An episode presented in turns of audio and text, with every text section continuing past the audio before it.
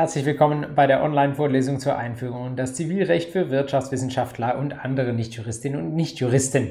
Schön, dass Sie mit dabei sind in dieser 19. Einheit zu einem Thema, das noch am Rande des Zivilrechts steht, das manche anderen Bezüge hat, das äh, für viele von uns hoffentlich nie relevant wird, aber das theoretisch mal relevant werden könnte, weil wir gerne mal Auto fahren oder als Radler oder als Fußgänger auf der Straße unterwegs sind. Thema Straßenverkehrsrecht. Ich hoffe, es geht Ihnen gut. Sie sind durch die letzte Woche gut gekommen und äh, gehen voller Engagement in diese drittletzte Semesterwoche rein. Und wir starten wie jede Woche mit einem Rückblick auf das, was letzte Woche Mittwoch Gegenstand unserer Vorlesung war, nämlich das Erbrecht.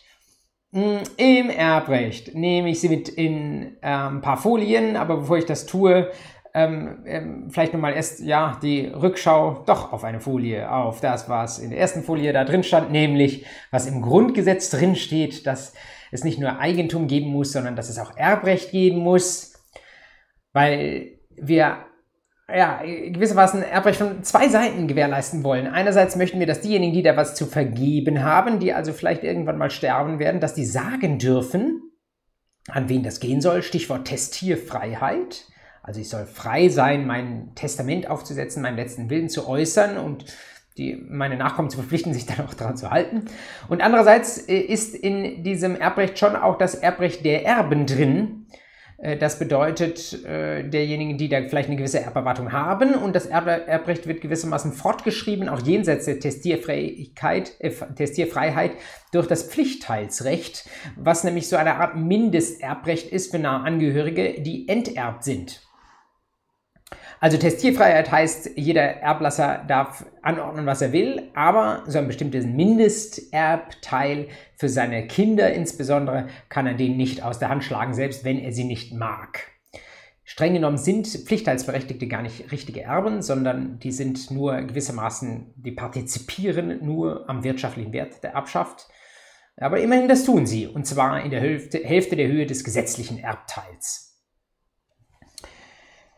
Und das äh, nimmt gewissermaßen auch schon äh, Bezug auf das, was wir uns dann nachher nochmal kurz vergegenwärtigen äh, werden, nämlich die zwei Möglichkeiten, wie man die Erbfolge bestimmen kann, nämlich einerseits die gesetzliche Erbfolge, das ist das, wenn man nichts gesagt hat, wenn man kein Testament, keinen Erbvertrag hinterlassen hat, was dann dabei rauskommt, nämlich das, was im Gesetz drin steht, oder die gewissermaßen privatautonome Erbfolge, das bedeutet, ich habe selbst ein Testament oder einen Erbvertrag aufgesetzt.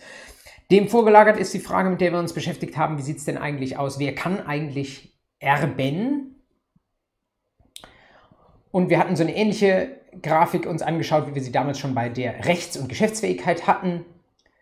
Wir haben gesagt, man ist erbfähig schon längst bei der Geburt, sogar streng genommen schon einen Schritt früher, nämlich wenn man gezeugt wird, sofern man dann äh, später lebend geboren wird. Und man ist erbfähig gewissermaßen auch bis zum Tod.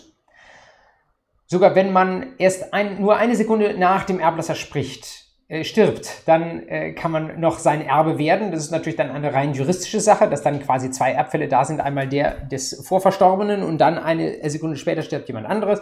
Ausnahme ist, wenn wir nicht ganz klar sagen können, wer zuerst gestorben ist. Dann hatte ich Ihnen dieses tolle Angeberwort mitgegeben, die Konmorientenvermutung aus dem Verschollenheitsgesetz, die da sagt, wenn wir das nicht genau wissen, dann gelten die beiden Menschen als gleichzeitig verstorben und dann können sie sich nicht gegenseitig beerben.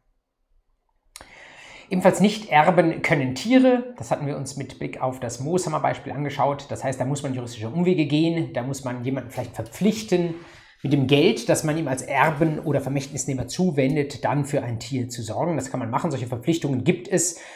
Auflagen oder Bedingungen. Also ich kann sagen, du bist nur mein Erbe, wenn du dich um das Hündchen kümmerst und so weiter. Und dann hatten wir uns angeschaut, wie sieht es denn aus mit der gesetzlichen Erbfolge und der Erbfolge per Testament oder Erbvertrag. Und wir hatten gesehen, die gesetzliche Erbfolge ist vor allen Dingen eine ähm, Verwandtenerbfolge, wo die Verwandte in den 1924 Folgen gewissermaßen in verschiedene Gruppen eingeteilt werden. Es erben zunächst die nächsten Verwandten, die sogenannten gesetzlichen Erben erste Ordnung und das bedeutet, das sind meine Kinder, Enkel und so weiter. Und die Enkel kommen nicht zum Zuge, solange meine Kinder noch da sind und alle erben zu gleichen Teilen. Und wenn ein Kind von mir verstorben ist, dann kommt die Enkelgeneration erst zum Zuge. Und wenn keine gesetzlichen Erbungen da sind, niemand da ist, der mein Abkömmling ist, der man Kind, Enkel, Urenkel, sonst irgendwas ist. Dann erst kommen die gesetzlichen Erben zweiter Ordnung zum Zuge. Und das sind nicht meine Abkömmlinge, sondern die Abkömmlinge meiner Eltern. Das heißt, dann erst kommen die Geschwister zum Zuge. Und deren Kinder. Und deren Enkel. Und dritte äh, Erben dritter Ordnung sind dann die Großeltern und deren Abkömmlinge. Das sind dann die äh, Fraktion gewissermaßen der Cousins und Cousinen. Kommt natürlich nicht so häufig vor, aber es kommt dann doch immer wieder vor. Lesen Sie auch in der Zeitung, dass jemand irgendwie nach Jahren erst gefunden wird, weil er ganz alleine war an seinem Lebensende und dann verstorben ist. Das sind natürlich auch so Leute, wo dann regelmäßig wirklich keine äh, Anverwandten da sind und wo man sich da erstmal auf die Suche machen muss. Also äh, Erben vierter, fünfter Ordnung, das geht schon relativ weit weg. Die müssen erstmal ermittelt werden. Das ist dann wirklich auch eine komplizierte Angelegenheit. In aller Regel kommt man schon mit der ersten Ordnung weit. Das heißt, die Kinder äh, oder Enkel kommen zum Zuge und können sich dann immer natürlich auch noch füglich streiten darüber, äh, was sie dann bekommen. Ähm, die gesetzliche Abfolge, die gibt manchmal Anlass zum Streit. Äh, vielleicht sogar häufiger noch gibt die äh, Anlass zum Streit die testamentarische Erbfolge. Denn das kann man auch machen, man kann auch ein Testament aufsetzen, das weiß jeder. Was schon nicht jeder weiß, äh, sind die Voraussetzungen dafür, dass ein Testament auch wirksam ist, formwirksam, wie man sagt.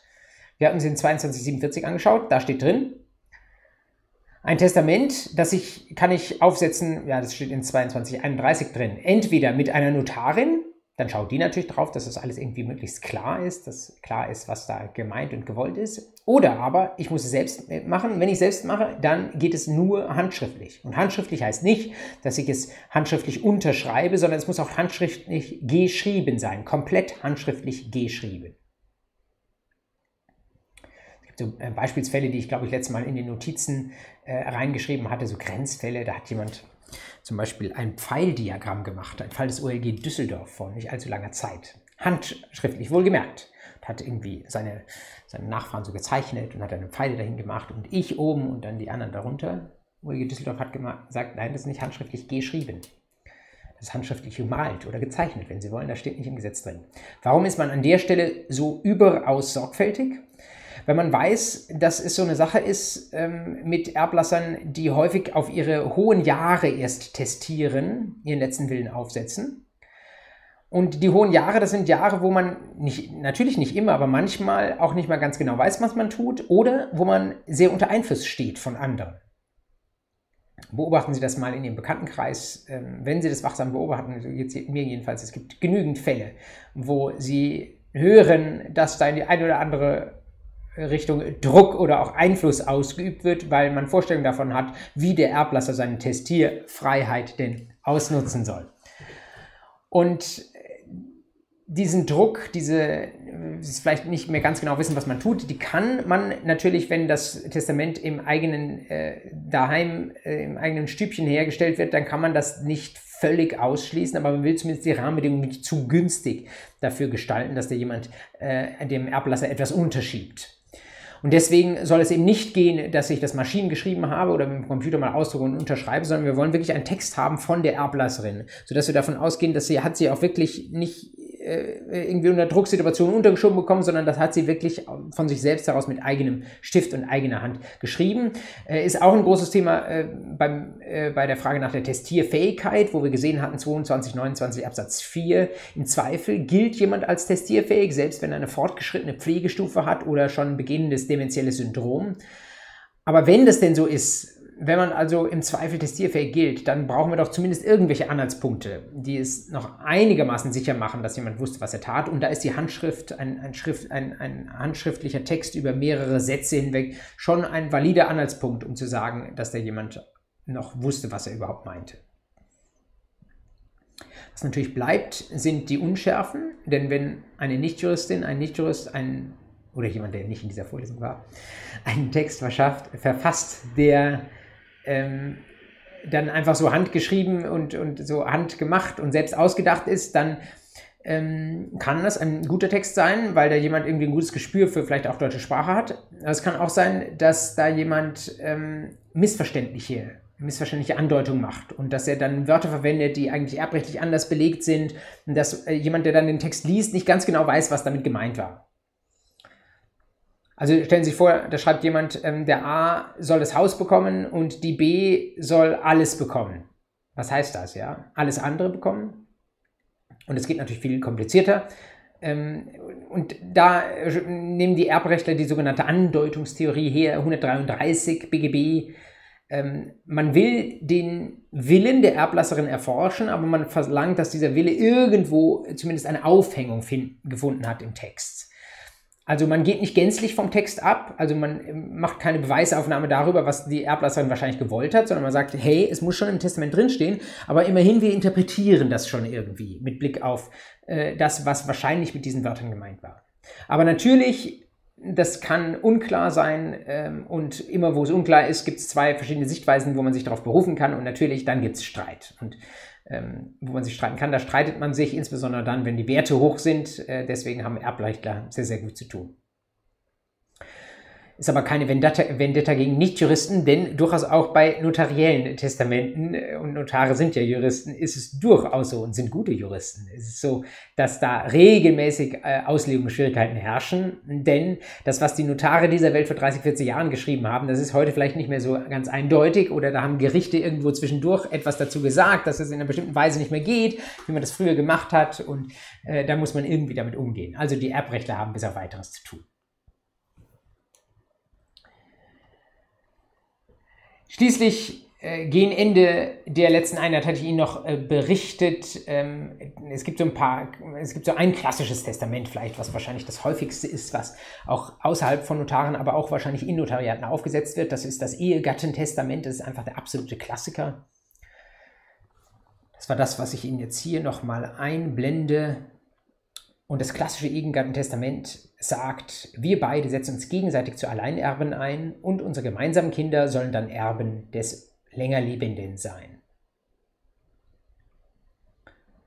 Das ist nicht ganz unproblematisch juristisch, weil äh, Sie zwischen den Zeilen hier eine Enterbung lesen. Wer ist enterbt? Natürlich die Kinder. Die Kinder wären ja nach 1924 eigentlich Erben der Eltern und sie sind, dadurch, dass sie jetzt hier jedenfalls beim Erstversterbenden, im ersten Todesfall, wenn das erste Elternteil stirbt, nicht zum Zuge kommen. Dadurch sind sie insoweit enterbt.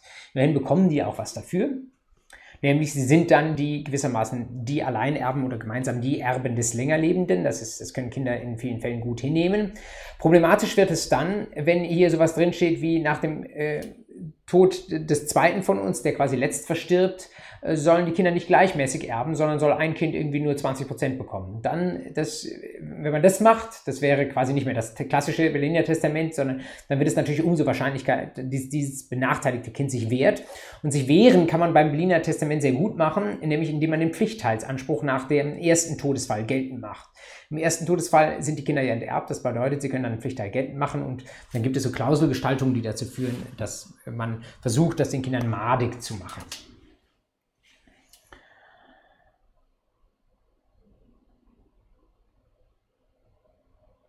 Also, ähm, das äh, ein sehr, sehr klassisches äh, Testament. Was gibt es noch? Was machen Ehegatten manchmal noch? Ach, was man bei diesem Testament noch dazu sagen kann, ist, dass äh, es die Eltern tatsächlich bindet. Also wenn der Erste dann verstorben ist, dann kann der andere, das hatten wir beim letzten Mal auch gesagt, kann er nicht einfach gehen und ganz neu testieren, ähm, sondern ist dann an das gebunden, wo man davon ausgeht, dass der äh, Vorverstorbene das nur gemacht hat, weil man sich gegenseitig darauf eingelassen hat. Äh, genau, und es gibt noch die Möglichkeit, ähm, äh, nicht äh, eigenhändig äh, das zu tun, sondern äh, beim Notar einen Erbvertrag zu schließen. Einem Erbvertrag haben wir gesagt, das ist auch eine Möglichkeit, gewissermaßen die andere Version neben einem Testament. Das Testament kommt natürlich weit, ähm, weit häufiger vor. Ähm, aber einen Erbvertrag, äh, den setzt man auf, wenn man äh, jemanden auch wirklich vertraglich binden will. Aber das bedeutet natürlich auch, dass man selbst auch vertraglich dann gebunden ist. Das heißt, aus dem Erbvertrag kommt man so einfach nicht mehr raus. Man kann sich da den Rücktritt vorbehalten, man kann gewisse Auswege schaffen, aber äh, beim Erbvertrag muss man sehr, sehr genau überlegen, was man tut. Deswegen ist das auch vor der Notarin. Deswegen muss man auch persönlich erscheinen. Also das ist gewissermaßen die engste Möglichkeit der erbrechtlichen Bindungswirkung. Ich habe Ihnen berichtet, die meisten Menschen denken an den letzten Willen erst äh, auf ihre letzten Tage, also in ihren letzten Jahren. Äh, zwar haben die meisten Erblasser irgendwo einen letzten Willen hinterlassen, aber der Großteil der Bevölkerung hat keinen letzten Willen. Das hängt damit zusammen, dass die meisten Leute eben dann doch erst, wenn der Tod so einigermaßen in die Nähe kommt, äh, sich überhaupt Gedanken darüber machen wollen, was da passiert. Aber es kann natürlich auch anders laufen. Es kann auch dazu, laufen, äh, dazu führen, äh, dass man irgendwie Pech hat, schon früher das Zeitliche segnet und dann gibt es regelmäßig kein Testament, dann kommen Sie auf die gesetzliche Erbfolge. Das soll als Grundwissen reichen zum Erbrecht. Ähm, jetzt gehen wir rüber in das Thema der heutigen Einheit, das ein ganz anderes ist. Äh, ein Thema, das gewissermaßen im schlechtesten Fall das Erbrecht auslösen kann, äh, weil jemand umkommt, aber hoffentlich nicht. Es gibt äh, viele Möglichkeiten, wie man einen straßenverkehrsrechtlichen Fall hat, ohne umzukommen, ähm, wo aber trotzdem Schäden entstehen und wo wir uns fragen müssen, wie das Gesetz damit umgeht. Ich beginne mal mit einer Folie, die wir schon vor einigen Terminen aufgelegt haben, als wir einen Schadensersatzanspruch geprüft haben. Bevor wir Schadensersatz zum Thema der Veranstaltung gemacht haben, haben wir regelmäßig so ein bisschen ähm, uns vor allen Dingen äh, beschäftigt mit Rücktritt und Widerruf. Und das waren Rechte, wo ich kein Vertreten müssen einer Seite brauche, um sie auszulösen. Aber beim Schadenersatz hatten wir dann neu kennengelernt, dass es eben äh, bestimmte schärfere Formen von Rechtsfolgen, dazu gehört der Schadensersatz, dass man die erst dann heranziehen darf, wenn die andere Seite für einen bestimmten Fehler, den sie gemacht hat, auch verantwortlich ist, vertreten müssen. Und dazu hatte ich Ihnen diese Folie aufgeworfen und hatte Ihnen berichtet, da sind gewissermaßen drei verschiedene Stufen, wie man Menschen in die Haftung nehmen kann. Entweder Vorsatz, das ist gewissermaßen sind die höchsten Voraussetzungen, jemand hat etwas wirklich gewollt oder zumindest sehenden Auges hingenommen. Also ich habe, war mein Beispiel, ein Fahrrad repariert das habe ich mit Billigmaterial getan, also ich wusste, was ich tat. Das ist Vorsatz. Es gibt bestimmte Fälle, insbesondere Strafrecht, äh, was nicht unser Thema ist, ähm, wo äh, man in der Regel nur eine Vorsatzhaftung hat, weil man sagt, wenn wir ganz harsche Rechtsfolgen haben und wenn ich ins Kittchen wandere oder an die Staatsanwältin eine Geldstrafe zahle, dann äh, ist es natürlich eine sehr scharfe Rechtsfolge. Die ist häufig jedenfalls an Vorsatz geknüpft. Eine Stufe drunter, schon etwas leichter zu erreichen, ist der Punkt Fahrlässigkeit. Das hatten wir definiert gesehen in 276 Absatz 2 BGB. Da steht drin, äh, ich habe das erforderliche Sorgfaltslevel nicht eingehalten. Also zum Beispiel, wenn ich ein Fahrrad repariert habe, dann habe ich die Bremse nicht wieder eingehängt. Habe ich nicht absichtlich gemacht, aber hätte mir auffallen können und eigentlich muss ich sowas prüfen. Und dann hatte ich Ihnen schon berichtet, auch wenn das bei der Schadensersatzhaftung keine Rolle spielt, es gibt auch noch quasi die geringste Schwelle, nämlich die Gefährdungshaftung, wo ich gewissermaßen gar keine oder kaum ein keine kaum, kaum eine vorwerfbares Verhalten habe der Gegenseite. Die hat eine Pflicht verletzt, aber Pflichtverletzung ist ja gewissermaßen was Objektives, aber die ist die hat keinen Sorgfaltsstandard verletzt, sondern ähm, sie hat halt einfach nur das Pech gehabt, gewissermaßen zur falschen Zeit am falschen Ort gewesen zu sein. Und das wäre dann das Level der Gefährdungshaftung. Das heißt, egal wie groß die Haftung war, allein weil ich eine gefährliche Handlung vornehme, die Handlung wohlgemerkt ist erlaubt. Ich darf sie so machen, wie ich sie tue. Aber nur weil sie abstrakt gefährlich ist. Deswegen sage ich, wenn du solche gefährlichen Handlungen vornehmen willst, das darfst du, aber dann musst du damit leben, dass wenn es zu einem Schaden kommt, dass du dann tatsächlich auch Geld zahlen musst. Ein Beispiel steht wiederum auf dieser Folie drauf. Das können wir sogar auch nochmal äh, am Gesetz verorten, wenn Sie denn wollten. Könnten Sie mal reinschauen in 833 BGB. Hm, das äh, ist eine Vorschrift aus dem Deliktsrecht. Das Deliktsrecht, ähm, das hatten Sie ja mit Herrn Pessler in der Übung vor allen Dingen besprochen. Wir hatten nur zehn Minuten darauf verwendet. Ähm, das ist gewissermaßen, es ist noch die, nicht das Strafrecht, es ist das Recht zwischen zwei Bürgern, wo aber was Schlimmes passiert ist. Also, keine Ahnung, wenn mir jemand das Haus abfackelt oder sowas, ja. Ähm, so, und da gibt es im 833 eine Norm äh, Haftung des Tierhalters. Und wir brauchen das gar nicht äh, im Detail zu lesen. Da unterscheidet man nochmal zwischen den Tieren, die man braucht, und also Nutztieren und Tieren, die man nur zum Luxus hat. Also das Schoßhündchen wäre ein Luxustier. Und das Schoßhündchen wäre ein Fall, wo wir eine Gefährdungshaftung haben.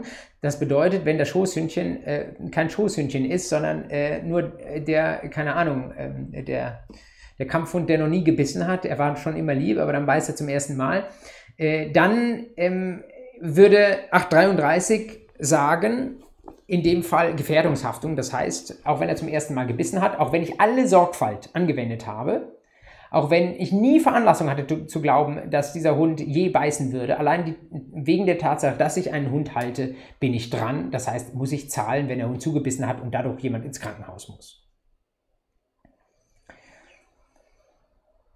Diese, dieser Ansatz, Gefährdungshaftung, ist im Straßenverkehr der absolute Standard. Ich hatte, glaube ich, seinerzeit Ihnen schon ein sehr einfaches Beispiel gebildet. Stellen Sie sich vor, Sie fahren in der 30er-Zone, wo Sie 30 fahren dürfen. Und Sie fahren mit Führerschein, alles in Ordnung. Und Sie fahren dort 10 in der 30er-Zone, gar nicht mal 30. Also Sie sind wahnsinnig vorsichtig, aber es rennt Ihnen ein Kind vors Auto. Wer ist schuld? Na, schuld sind sie in dem Fall vielleicht noch nicht, weil sie weder vorsätzlich noch fahrlässig gehandelt haben, aber haften müssen sie trotzdem, weil im Straßenverkehr eine Gefährdungshaftung gilt. Weil man sagt, egal, du warst viel sorgfältiger, als wir von dir verlangen, allein deswegen, weil du meinst, ein gefährliches Werkzeug fahren zu müssen, ein, ein Auto fahren zu müssen, allein deswegen musst du zahlen. Das ist dieser grundsätzliche Ansatz beim Straßenverkehr. Ich finde aber, das wird einem in der, in der Fahrschule gar nicht äh, ausreichend klar gemacht, dass man so schnell dran ist. Es reicht nicht, sich an die äh, Straßenverkehrsregeln zu halten. Man muss ähm, manchmal trotzdem zahlen. In gewisser Weise wird es natürlich durch die Pflichtversicherungen abgefedert. Äh, aber trotzdem, äh, es ist äh, echt ein gefährliches Werkzeug. Das sagen auch die Strafrechtler. Die Strafrechtler haben manchmal Vorschriften, wie jemand zu bestrafen ist, der etwas, und der wird verschärft bestraft, wenn er etwas mit einem besonders gefährlichen Werkzeug gemacht hat. Also, wenn Sie, äh, keine Ahnung, ein, eine, eine Bank überfallen, ist das das einige. Aber wenn Sie mit einer Knarre reingehen, ja, oder mit einem Baseballschläger, dann werden Sie mehr bestraft, allein weil Sie das gefährliche Werkzeug dabei hatten. Und wenn Sie jemanden mit dem Auto umbringen, kriegen Sie auch, oder anfahren oder Körper verletzen, dann kriegen Sie auch eine höhere Strafe, weil das Auto ein gefährliches Werkzeug. Das ist einfach verdammt gefährlich. Das können Menschen eher nur so zufällig kontrollieren. Diese Gefahr, die ich da gewissermaßen in Gang setze, in dem Moment, wo ich mich ins Auto reinsetze und den Zündschlüssel umdrehe, die nennt man die Betriebsgefahr. Und die Betriebsgefahr ist zentraler Aufhänger für alles, äh, was da passieren kann im Straßenverkehrsrecht. Und die Betriebsgefahr ist für Juristen auch immer etwas, was sie mit einem Schmunzeln sich gerne anschauen. Denn äh, witzigerweise hat, äh, also ja, doch, kann man durchaus sagen, ich finde das, ich finde das ein Stück witzig und ulkig und bemerkenswert, ähm, dass die Haftungsnormen, die wir gleich kennenlernen, die alle aber an dieser Betriebsgefahr äh, oder teilweise an dieser äh, Betriebsgefahr anknüpfen, dass die äh, regelmäßig ähm, sehr, sehr weit ausgelegt werden von der, äh, von der Rechtsprechung. Also ähm, die, eigentlich sagt man, Betriebsgefahr heißt, dass beim Betrieb eines Kraftfahrzeugs jemand irgendwie zu Schaden kommt. Aber die Rechtsprechung macht daraus sehr, sehr viel. Schauen Sie mal in die Notizen zu dieser Folie rein. Da sehen Sie so ein paar Fälle aus der jüngeren Zeit, wo insbesondere der Bundesgerichtshof, aber auch Untergerichte mal Betriebsgefahr bejaht haben. Noch vergleichsweise verständlich der erste Fall. Da hat jemand den, einen Überholvorgang eines anderen irgendwie gestört, also zum Beispiel indem er schneller gefahren ist als Überholter oder indem er äh, auf die Straße eingefahren ist, wie auch immer, hat den Überholenden aber gar nicht berührt. Und obwohl es nicht zu einer Berührung kam, kam es zu einem Unfall hat sich darin jetzt die spezifische Gefahr realisiert, die darin liegt, dass eben ein Auto so schrecklich gefährlich ist. Darüber wird man streiten können. Der BGH versteht ja sehr, sehr weit und sagt, nee, Straßenverkehr und das Auto ist ja gefahren und egal, ähm, Betriebsgefahr plus und damit Haftung äh, besteht. Nächster Fall, äh, auch schon zehn Jahre alt.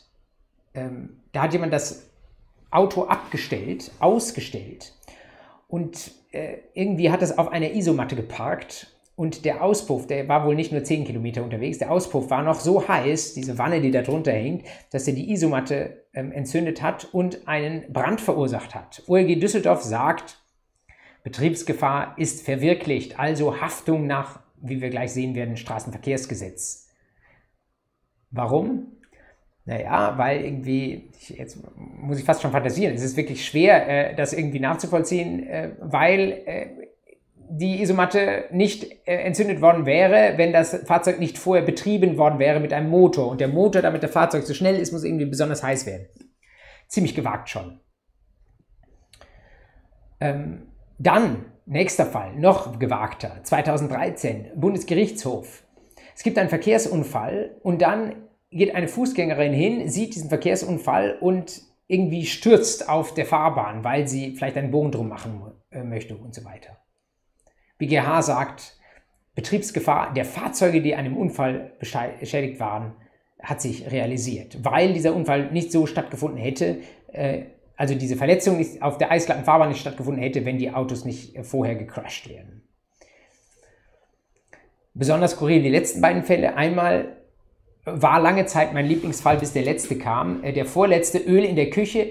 Da ist ein ähm, Ölfahrzeug, äh, hat einen Öltank in einem Haus beladen und das Ölfahrzeug ist gewissermaßen, äh, hat sich abgestellt, aber dann läuft natürlich der Motor, also der Pumpmotor, läuft in diesem Ölfahrzeug noch weiter und irgendwie war das Öl nicht richtig angeschlossen und das Öl ist nicht nur in den Heizkessel gelaufen, sondern auch in die Küche gelaufen. Bundesgerichtshof hat gesagt, naja, ähm, der ist, dieser Pumpmotor ist halt auf einem Fahrzeug montiert, also Betriebsgefahr zu bejahen. Und der letzte, Auto auf dem Grill, ein ganz, ganz junger Fall, erst ein gutes halbes Jahr alt, Landgericht Saarbrücken. Da hat ähm, ein Autofahrer auf einem gerade noch nicht ganz erloschenen Grill geparkt. Also der war in Anführungszeichen so blöd, äh, nicht zu schauen, nicht auf Asphalt zu parken, sondern auf einem Grill. Das hat er irgendwie nicht gesehen. Warum auch immer. Und dann hat sich sein Auto entzündet und von seinem Auto ist dann das hat das Nebenauto Feuer gefangen und der äh, Eigentümer, die Eigentümerin des Nebenautos hat jetzt unseren Grillparker gewissermaßen auf Schadensersatz wegen Sachbeschädigung verklagt. Und das Landgericht Saarbrücken hat allen Ernstes gesagt, dass gewissermaßen das Parken auf einem Grill auch noch irgendwie zur Betriebsgefahr dazugehöre und dass dann sich das Auto entzündet. dahinter darf man ein Fragezeichen setzen, weil ähm, so wie sich da das Auto entzünden kann, wenn, kann ich natürlich auch irgendwelche andere Sachen auf den Grill draufstellen und wenn die dann anfangen zu fackeln, dann wird auch das Auto nebenan abbrennen. Aber sei es drum, ähm, äh, die Gerichte sind da also sehr, sehr großzügig. Und das heißt, aber das erzähle ich jetzt nicht ohne Grund, sondern das heißt äh, für jeden, der im Straßenverkehr unterwegs ist, ähm, Vorsicht, Vorsicht. Ähm, äh, man kann nicht vorsichtig genug sein. Ähm, selbst mit größtmöglicher Vorsicht ist man teilweise noch drin, aber es ist ein, ein scharfes Recht, weil Autos so viele Dinge können und mit so starker Motorkraft betrieben werden.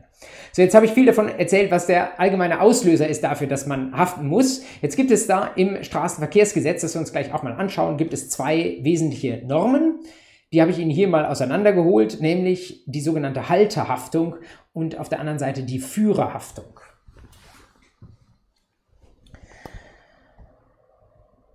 Was sind Halterhaftung und Führerhaftung? Nun, sie knüpfen an der Person an, die da den Schaden ersetzen soll. Und der Halter ist derjenige, der gewissermaßen in der, im Fahrzeugschein drinsteht, dem das Auto gewissermaßen gehört, das Auto, Auto betreibt. Es gibt so Sonderkonstellationen, zum Beispiel beim Leasing, da kann man darüber nachdenken, wer der Halter ist. Also wenn ich das Auto für ein paar Jahre gehalt, äh, geleast habe, dann bin ich wahrscheinlich trotzdem selbst der Halter, auch wenn ich nicht der Eigentümer des Fahrzeugs bin. Und Führerhaftung ist die Person, die da gerade im Fahrzeug drin war und den Unfall gebaut hat.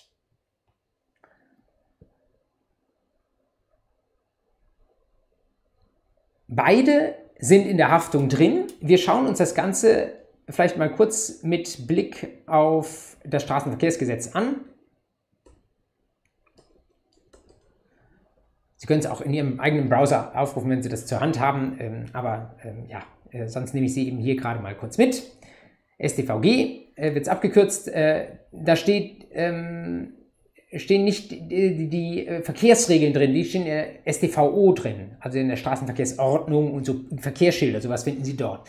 Hier äh, finden Sie die Frage, unter welchen äh, Voraussetzungen ich ein Fahrzeug im Straßenverkehr betreiben darf, äh, Stichwort Führerschein und so weiter, begleitetes Fahren steht da drin, im Straßenverkehrsgesetz steht da drin, was passiert, wenn ich ohne Fahrerlaubnis fahre, sind auch Strafvorschriften drin und so weiter. So. Ähm, wir gehen direkt hier mal weiter. Äh, Sie sehen, es ist ein langes Gesetz, das brauchen wir nicht äh, zur Gänze zu lesen. Gott sei Dank, sonst würden Sie hier auch schnell wieder ausschalten, völlig zu Recht.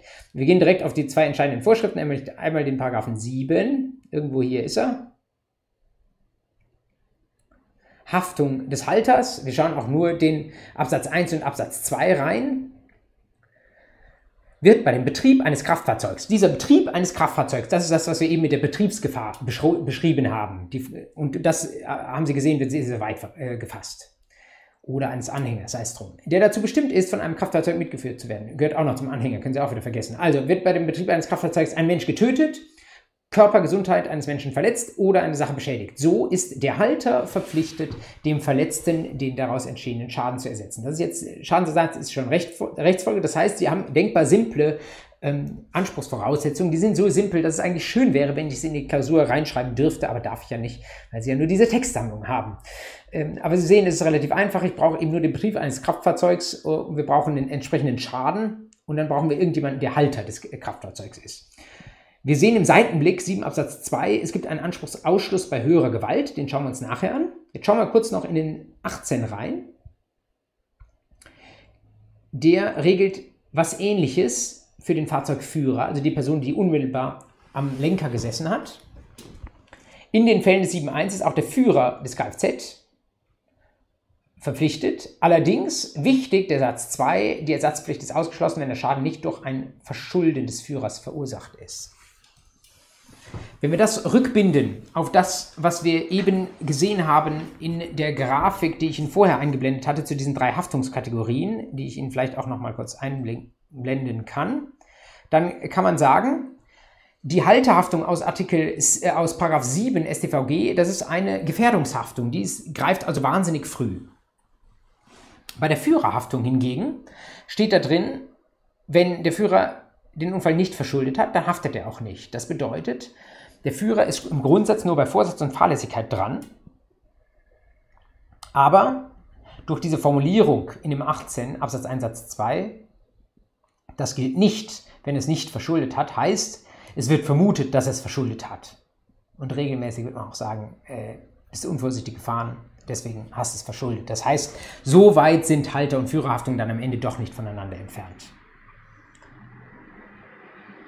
Was macht die beiden ähm, Haftungsformen, diese beiden Ansprüche, oh, das war schon die nächste Folie, was macht die beiden äh, Ansprüche ansonsten noch so aus? Das Wichtigste dazu finden Sie in den Notizen, können Sie mal mit mir zusammen reinschauen. Erstens die Halter, Halterhaftung.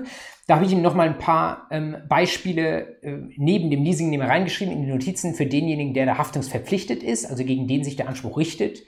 Ähm, das kann eine Arbeitgeberin sein, es kann sogar eine Gesellschaft sein, muss gar kein natürlicher Mensch sein. Also wenn ein Kraftfahrzeug, ein Auto auf eine GmbH zugelassen ist, kann die tatsächlich auch ähm, haftungsverpflichtet sein nach 7 GmbH, obwohl die natürlich, äh, die ein GmbH macht an der Stelle nichts falsch, ja, die macht keine äh, Fehler im Straßenverkehr, aber darauf kommt es eben auch nicht an, sondern allein deswegen, weil es ihr gewissermaßen ihr Auto ist. Verleiherin, ein äh, Ehepaar kann gemeinsam, es können auch mehrere Leute Halter sein. Auch ein Dieb theoretisch kann Halter sein, wenn er gewissermaßen sich das Fahrzeug aneignet. Was brauchen wir? Haftungsvoraussetzungen haben wir uns angeschaut. Ähm, und äh, die Beispiele wir, sind, glaube ich, Ihnen auch schnell klar, insbesondere wenn jemand zu Schaden kommt, ein Mensch zu Schaden kommt, wie auch immer, oder wenn natürlich auch ein anderes Fahrzeug einfach nur beschädigt wird. Führer ist die Person, die drin sitzt im Auto. Ähm, äh, kurioserweise auch die Fahrlehrerin, aber das sind eher so Fälle am Rande. Ähm, Wichtig an der Stelle ist eben äh, einmal die Sache mit dem vermuteten Verschulden. Da muss man sich erstmal daraus befreien. Die Juristen sprechen von exkulpieren. Und wenn ich das nicht kann, dann äh, geht das Gesetz eben davon aus, dass die Führerin des Fahrzeugs tatsächlich äh, den Unfall verschuldet hat. Und äh, wichtig ist, ähm, dass erst einmal beide Anspruchsformen nebeneinander stehen können. Äh, das ist eigentlich eine Frage, die sich unmittelbar da schon, auf, da schon aufwirft, dass ich hier diese zwei Ansprüche aufgeschrieben habe wie sieht es aus? Wen können Sie, wenn Sie beschädigt sind, wenn Sie Unfallopfer sind, in, Anspruch nehmen? Grundsätzlich erst einmal beide nebeneinander. Sie können sich das Geld von der solventeren Person holen. Egal, ob Sie finden, dass eigentlich äh, die Person, die im Auto gesessen hat, etwas grottig falsch gemacht hat. Wenn Sie meinen, die Halterin des Fahrzeugs, äh, die besitzt 10 Willen, von der ist das Geld einfacher zu holen, dann nehmen Sie einfach nicht den 18 StVG, sondern verklagen zuerst die Halterin. Das können Sie im Grundsatz aussuchen. Eine zweite Frage für die Juristen ist dann, wie Halterin und Führerin des Fahrzeugs das unter sich ausmachen. Man spricht von dem Innenverhältnis. Stellen Sie sich vor, Sie, äh, das Opfer ist zur Halterin hingegangen, weil es denkt, die Halterin ist reich und die Führerin ist arm. Und die Halterin konnte es nicht anders und musste den gesamten Betrag bezahlen, ist also 100.000 Euro los wegen Schmerzensgeld und Behandlungskosten und so weiter. Und jetzt sagt die Halterin, äh, ja, äh, liebe Führerin, du, ich habe dir das Auto kostenlos ausgeliehen. Ähm, du bist eigentlich, du hättest auch Pech haben können, könnt, hättest auch in Anspruch genommen werden können. Jetzt nehme ich gewissermaßen Regress bei dir. Und das ist tatsächlich möglich. Die Vorschriften dazu erspare ich Ihnen an der Stelle, aber im Innenverhältnis haftet in der Regel jedenfalls allein der Kfz-Führer. Das bedeutet, ähm, Sie können sich, wenn Sie äh, am Lenker saßen und einen groben Fehler gemacht hat, dürften Sie sich nicht zu früh freuen in dem Moment, wo der Halter in Anspruch genommen wird, denn im Innenverhältnis müssen Sie das gewissermaßen nachher ausgleichen.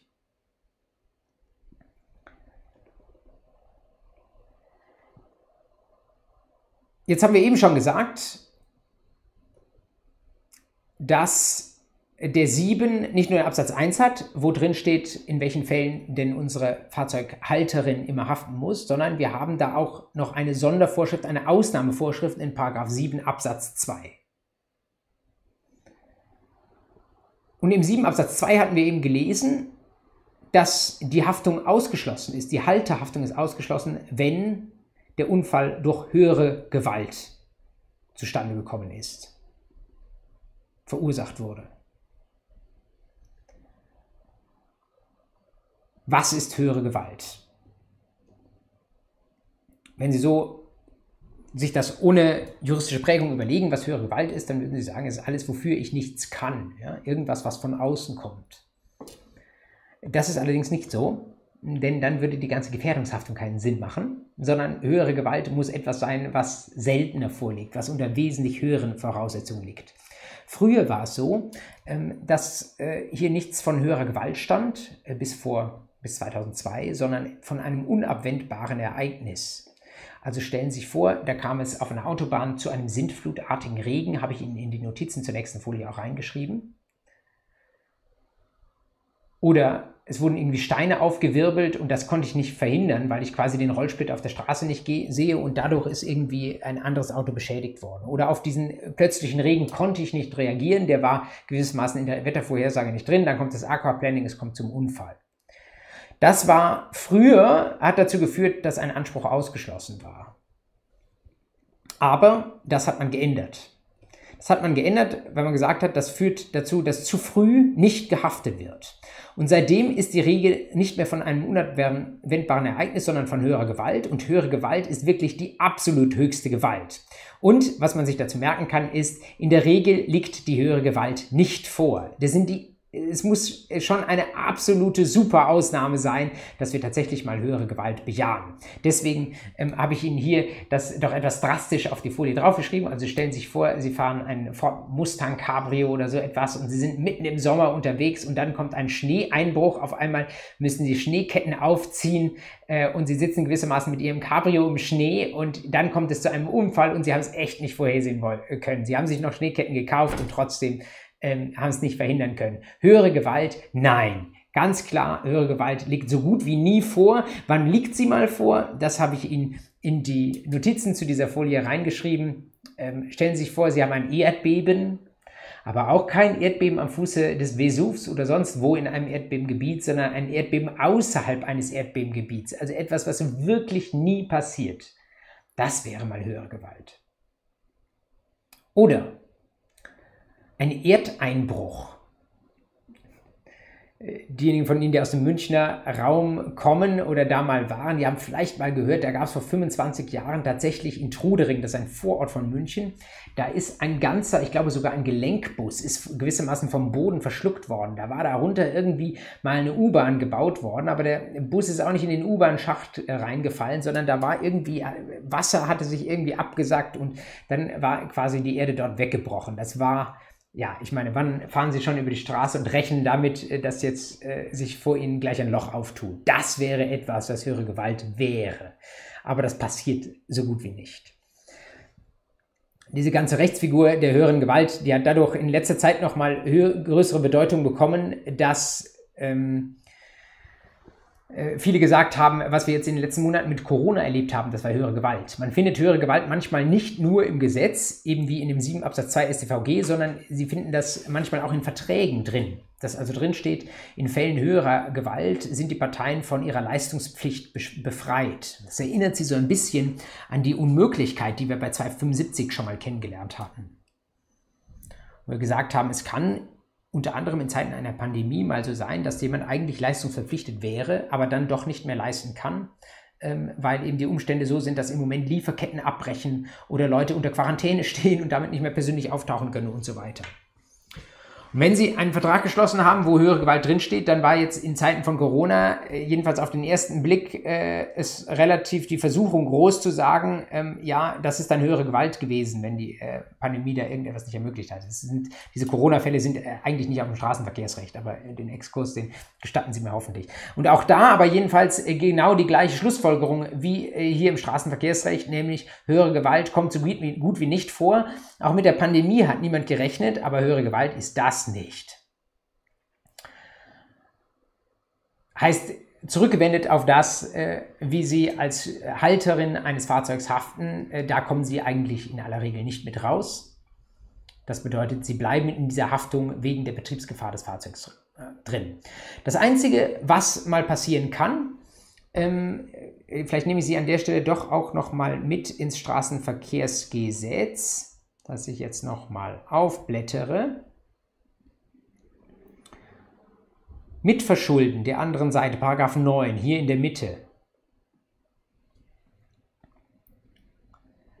Das kann mal sein, dass das ihre Schadensersatzpflicht ausschließt. Ich nehme mal den Fall, den wir eben uns angeschaut haben, nämlich, äh, dass Sie in der 30er-Zone 10 gefahren sind. Ich habe gesagt, da kommen Sie aus, auch dann aus der Betriebsgefahr nicht raus die einzige Möglichkeit, wie dann vielleicht ein Anspruch von Ihnen trotzdem mal so ein bisschen gezügelt sein konnte, ist, wenn das Opfer selbst mit Schuld war oder jemand, der aufsichtsverpflichtet war, für das Opfer mit Schuld war. Also stellen Sie sich vor, ähm, äh, das Kind, das Ihnen da äh, vor das Auto gerannt ist, ähm, da, das hat gerade irgendwie äh, gewissermaßen direkt an der Straßenkante an irgendeiner Geburtstagsfeier von Siebenjährigen oder von Fünfjährigen stattgefunden. Und die Aufsichtspersonen, also die Eltern oder wer immer das organisiert hat, die haben sich um die Straßenkante äh, nicht geschert, sondern haben einfach die Kinder hin und her laufen lassen, haben gedacht, die Autofahrer, die sehen das wohl. Das wäre so ein Fall, wo das Deliktsrecht ähm, Sie können, äh, wenn Sie das BGB vor Augen hätten, könnten Sie den 832 mal reinschauen. Da steht nicht die Haftung des Tierhalters in 833, sondern die Haftung des Aufsichtspflichtigen in dem 832. Und da gibt es eben auch eine Haftung mal, die Eltern haben für ihre Kinder. Näheres erspare ich Ihnen, aber wir hatten im Familienrecht ja auch gesehen, es gibt so bestimmte äh, Sorgepflichten der Eltern für ihre Kinder. Und wenn diese Aufsichtspflichten gewissermaßen gröblich vernachlässigt wurden, dann kann man womöglich auch sagen, dass dann äh, sich das Kind zumindest auch halten muss an die eigenen Eltern. Das bedeutet, der Schaden ist nicht nur äh, durch den Betrieb des Kraftfahrzeugs zustande gekommen, sondern der äh, Schaden ist auch dadurch verursacht worden, dass da Eltern nicht äh, ordentlich auf ihre Kinder aufgepasst haben. Und dann haben sie komplexe Mehrpersonenkonstellationen, die ich Ihnen hier grundsätzlich erspare, ähm, wo sie nämlich mehrere Schädiger haben und sie fragen, gibt es da vielleicht wiederum eine, eine, eine gewissermaßen im Innenverhältnis einen Ausgleich, so wie wir das eben äh, gesehen hatten, zwischen Halter und Führer des Fahrzeugs. Also müssen die Eltern vielleicht zuerst haften gegenüber dem Kind oder tritt gewissermaßen die Betriebsgefahr ihres eigenen Fahrzeugs ein Stück weit hinter die Aufsichtspflichtverletzung der Eltern zurück. Und das kann man zumindest mal vertreten, wenn sie denn super sorgfältig waren und wenn der andere Fehler, den jemand anders gemacht hat, zum Beispiel die Eltern, die nicht aufgepasst haben, wenn der super krass war. Ja? Also nicht jede Aufsichtspflichtverletzung setzt sich gegen die Betriebsgefahr durch, aber es kann dann mal sein, gewissermaßen, dass sich durch ein solches Mitverschulden ihre Betriebsgefahr auf Null reduziert. Sehr selten der Fall, kann aber sein. Nur damit sie nicht, sobald jetzt ihnen ein Unfall passiert, sie denken, sie müssen immer sofort zahlen, ganz so, ganz so schlimm ist es dann auch wieder nicht. Und vieles wird natürlich glücklicherweise auch durch die Versicherungen ähm, aufgefangen. Dennoch, ähm, ich glaube, die, äh, Grund, der Grundtenor ist klar geworden, Juristen haben im Straßenverkehrsrecht relativ eng die Zügel in der Hand. Und das gilt wiederum auch äh, für den letzten Teil, äh, den wir uns jetzt in dieser Vorlesung noch anschauen wollen, nämlich äh, das Thema autonomes Fahren. Es gab vor einigen Jahren mal einen Verkehrsminister, der hat so ein bisschen also seine Leitlinie ausgegeben, wir wollen das modernste Straßenverkehrsrecht der Welt. Wir wollen bei uns also es war ein deutscher Verkehrsminister, ähm, wir wollen bei uns äh, das STVG so modernisieren, dass es äh, fit ist für das autonome Fahren. Wir sehen, dass es in der Zukunft mindestens teilautonom laufen wird mit dem Fahren und wir wollen, dass unsere Gesetze darauf vorbereitet sind und dass wir nicht im Nachhinein, wenn äh, irgendwie das anderswo schon längst läuft, dass wir dann unsere Gesetze irgendwie noch mühsam anpassen müssen. Was ist dabei herausgekommen? Schauen wir uns das erstmal im Gesetz an. Ich nehme sie wiederum mit in das StVG und blättere dort zurück auf die Paragraphen nach dem Paragraphen 1, Da sehen Sie, das sind Paragraphen mit Hausnummern mit kleinen Buchstaben, das heißt, die sind nachträglich eingeführt worden und die sind jetzt wirklich auch erst wenige Jahre alt. Kraftfahrzeuge mit hoch- oder vollautomatisierter Fahrfunktion. Da kann man jetzt was dran lernen, wie der Gesetzgeber mit solchen neuen ähm, Technologien umgeht und äh, wie vorsichtig er doch aber auch ist, weil es eben am Ende doch der Straßenverkehr ist. Also Sie sehen am Anfang erstmal 1a, so Absatz 1, das ist grundsätzlich mal möglich, ähm, wenn die Funktion bestimmungsgemäß verwendet wird. Also brauchen wir natürlich noch die entsprechende Zulassung für diese Fahrzeuge, die hier jetzt nicht geregelt ist. Ähm, Sie sehen in Absatz 2, was dieses Fahrzeug so alles können muss und was man dann gewissermaßen auch von den Herstellern verlangt, was äh, möglich sein muss, insbesondere Eingriffe des Fahrzeugführers in die automatisierte Fahrfunktion.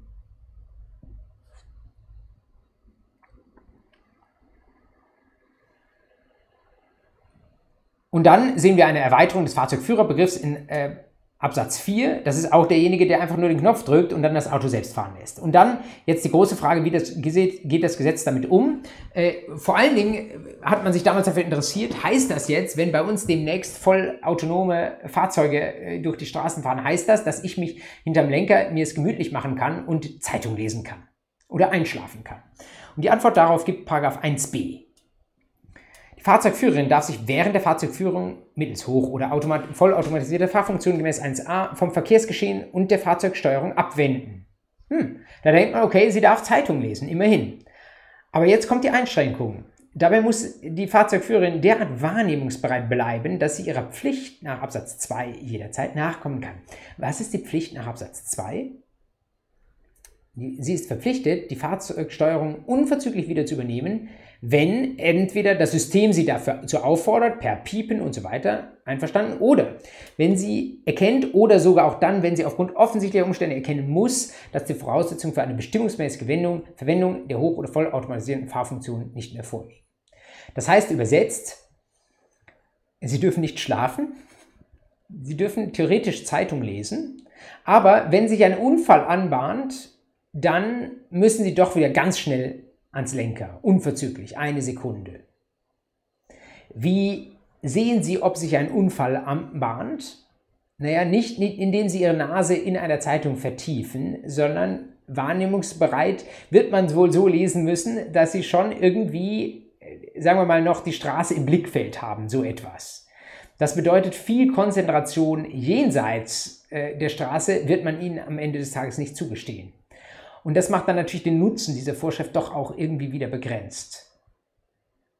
Natürlich, wenn ich aufgefordert werde, dann muss ich sofort eingreifen. Aber das, der wesentliche Nutzen jetzt hier des 1b Absatz 2 Nummer 2 liegt darin, dass ich die Hand nicht am Steuer haben muss.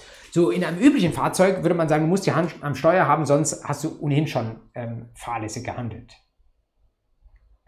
Hier jetzt äh, sagt man, du darfst die Hand vom Steuer nehmen, aber du musst äh, trotzdem noch irgendwie subtil aufpassen, was da passiert.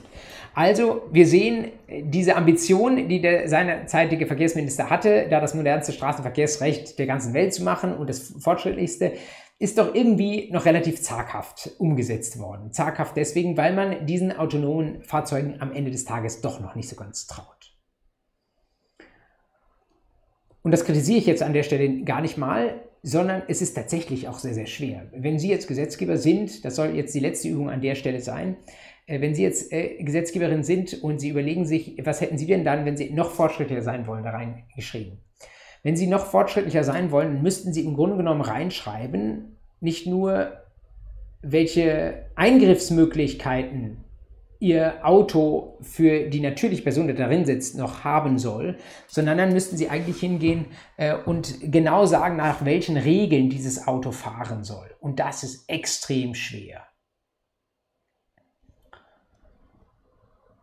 Natürlich können Sie erstmal versuchen, die ganze STVO, die wir uns jetzt gar nicht angeschaut haben, wo ich Ihnen gesagt habe, da sind gewissermaßen die Verkehrsregeln drin, die Verkehrszeichen drin, die können Sie versuchen, gewissermaßen in dem digitalen Hirn des Autos einzuprogrammieren. Also Sie können sagen, ähm, bitte, wenn du ähm, überholen willst, dann schau, dass du nicht den rückwärtigen Verkehr aufhältst, liebes Auto. Wenn du ähm, äh, auf der Autobahn fährst, sieh zu, dass du erstens die zulässige Höchstgeschwindigkeit nicht überschreitest, sieh zu, dass du äh, halber Tacho Abstand hältst und so weiter. Und in kritischen Situationen mal lieber abbremsen und irgendwie, wenn Regen kommt, irgendwie maximal die und die Geschwindigkeit. Das können sie gewissermaßen alles einprogrammieren. Aber da sind auch die Sachen, die man eher selbstverständlich noch einprogrammieren wird. Und die Frage ist vor allen Dingen, wie soll das Auto in kritischen Situationen reagieren? Wie soll das Auto reagieren, wenn ähm, mal nicht die eine goldrichtige Entscheidung zur Verfügung steht, sondern aus mehreren unschönen Optionen eine gezogen werden muss. Und da gibt es äh, ein Spielchen, ich hoffe, das habe ich mit Ihnen noch nicht gespielt, ansonsten rufen Sie mir das über den Live-Chat zu, ansonsten spielt man dieses Spielchen eigentlich auch gerne ein zweites Mal, das so ein bisschen zeigt, wie schwierig solche selbstfahrenden Autos zu programmieren sind und weswegen wahrscheinlich wir alle als Gesetzgeber auch nicht viel mehr gemacht hätten, als in 1b äh, des jetzigen StVG zu erlassen, der nämlich zeigt, wie schwierig die Entscheidungen dann tatsächlich auch moralisch sein können. Äh, dieses Spielchen wurde programmiert vom Massachusetts Institute of Technology oder for Technology, ich weiß gar nicht, MIT in Boston, Massachusetts so eine Art technische Universität äh, Nummer 1 in den USA, haben Sie wahrscheinlich auch schon mal gehört. Und die haben äh, für diesen Bereich des, äh, Bereich des selbstautonomen Fahrens haben sie mal ein kleines Spielchen gemacht, in das ich sie mitnehme, das sie aber auch abrufen könnten unter Moral Machine, wie es heißt, also moralische Maschine at mit.edu. So, das will ich jetzt aufrufen aber mein Computer hängt. Das ist ein Drama, deswegen zeige ich jetzt Ihnen erstmal nur das Bild von mir und sage Ihnen, Sie können äh, in Ihrem Browser, solange meiner hängt, äh, tatsächlich dieses Spielchen mal aufrufen. moremachine.mit.edu moralmachine.mit.edu. Äh, Sie finden den Link auch in den Notizen zu der nächsten Folie, wo Sie gewissermaßen auch einen Screenshot finden von diesem Spiel ich komme hier gerade irgendwie, habe ein äh, gewisses Steuerungsproblem meines Rechners, aber ich glaube, das kriegen wir auch so hin. Ich erzähle Ihnen einfach, was Sie da spielen können. Oder Sie können es parallel spielen und Sie spielen es äh, nach dem Ende jetzt dieser Veranstaltung. Was können Sie bei diesem Moral Machine spielen? Sie können, ähm, Sie haben eine Situation, wo Sie als Autofahrer immer zwei Entscheidungen treffen müssen. Entweder Sie fahren auf Spur A oder Sie fahren auf Spur B. Und es kann sein, dass Spur A, wenn Sie geradeaus fahren, dass Sie da Menschen erwischen, die Sie über den Haufen fahren müssen. Es kann auch sein, dass Spur B ein Betonklotz ist oder es kann eben sein, dass zum Beispiel auf beiden Spuren irgendwie Menschen unterwegs sind und diese Menschen, die ähm, haben unterschiedliche Eigenschaften. Einige von diesen Menschen ähm, mögen älter sein, andere mögen jünger sein. Einige von diesen Menschen mögen systemrelevante Berufe haben. Andere mögen Räuber sein. Einige mögen Kinder sein. Bei einigen dieser Menschen, die sie über den Haufen fahren können, ist es so, dass sie vorher über Rot gegangen sind. Andere sind über Grün gegangen. Und bei einigen von diesen Menschen könnte es so sein, äh, dass sie dann äh, alleine über die Straße gehen oder auf der anderen Seite gehen vielleicht zehn Leute gleichzeitig über die Straße. Und die große Frage, die gewissermaßen Ihnen die Moral Machine an der Stelle stellt, ist, ähm, wen würden Sie eher überfahren? Und das ist etwas, was natürlich der Gesetzgeber normalerweise nicht vorgibt, was gewissermaßen einfach davon abhängt, was äh, jemand unwillkürlich in, aus einem Moment heraus entscheidet und wo dann auch äh, niemand ein Unwerturteil darüber fällt. Aber in dem Moment, wo ich diese Entscheidung versuche vorwegzunehmen und einer Computersoftware versuche vorzugeben, welche Entscheidung sie denn treffen soll in diesem Zweifelsfall, muss man wohl oder übel diese Entscheidungen treffen. Und das ist extrem schwer, denn wir wollten schon sagen, ob man lieber über das Kind drüber fahren soll als über fünf Räuber oder ob gewissermaßen die Ärztin wichtiger ist als drei hochbetagte Menschen, die nächste Woche aus irgendwelchen Gründen sowieso sterben sollen. Das sind, Mensch, das sind Entscheidungen, die kann man schlechterdings kaum noch äh, seriös treffen. Es ist einfach eine Überforderung der Moral. Und das zeigt auch die Schwierigkeit, ähm, der jeder ausgesetzt ist, der jetzt versucht, ein solches äh, Auto zu zu programmieren. Mein Computer macht nach wie vor, was er will und ich versuche ihn in den Griff zu bekommen.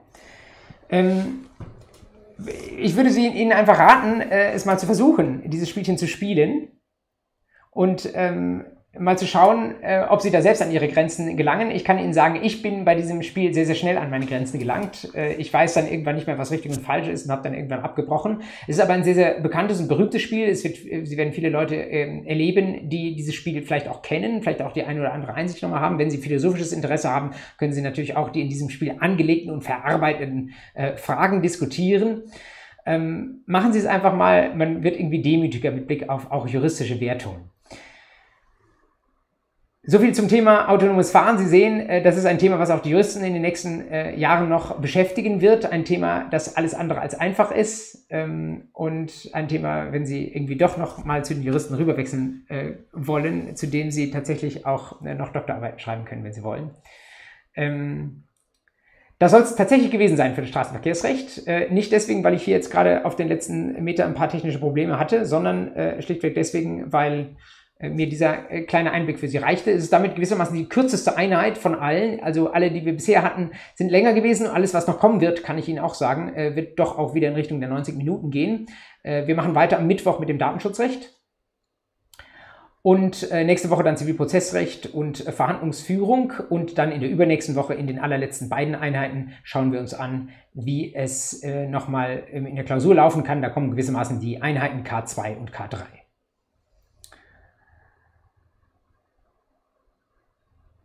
Also, bis dahin wünsche ich Ihnen eine gute Zeit. Äh, ich beginne jetzt meinen Computer wieder rückzuerobern. Glücklicherweise scheint bei Ihnen wie bei mir die Sonne. Das heißt, Sie können den Nachmittag noch gut nutzen, hoffe ich, ähm, und sind im Straßenverkehr sehr, sehr vorsichtig unterwegs. Ich wünsche Ihnen eine gute Zeit. Bis nächsten Mittwoch, bis übermorgen, 10.15 Uhr, alle Zeit, alter Ort, mit hoffentlich 100% funktionierender Technik. Bis dahin.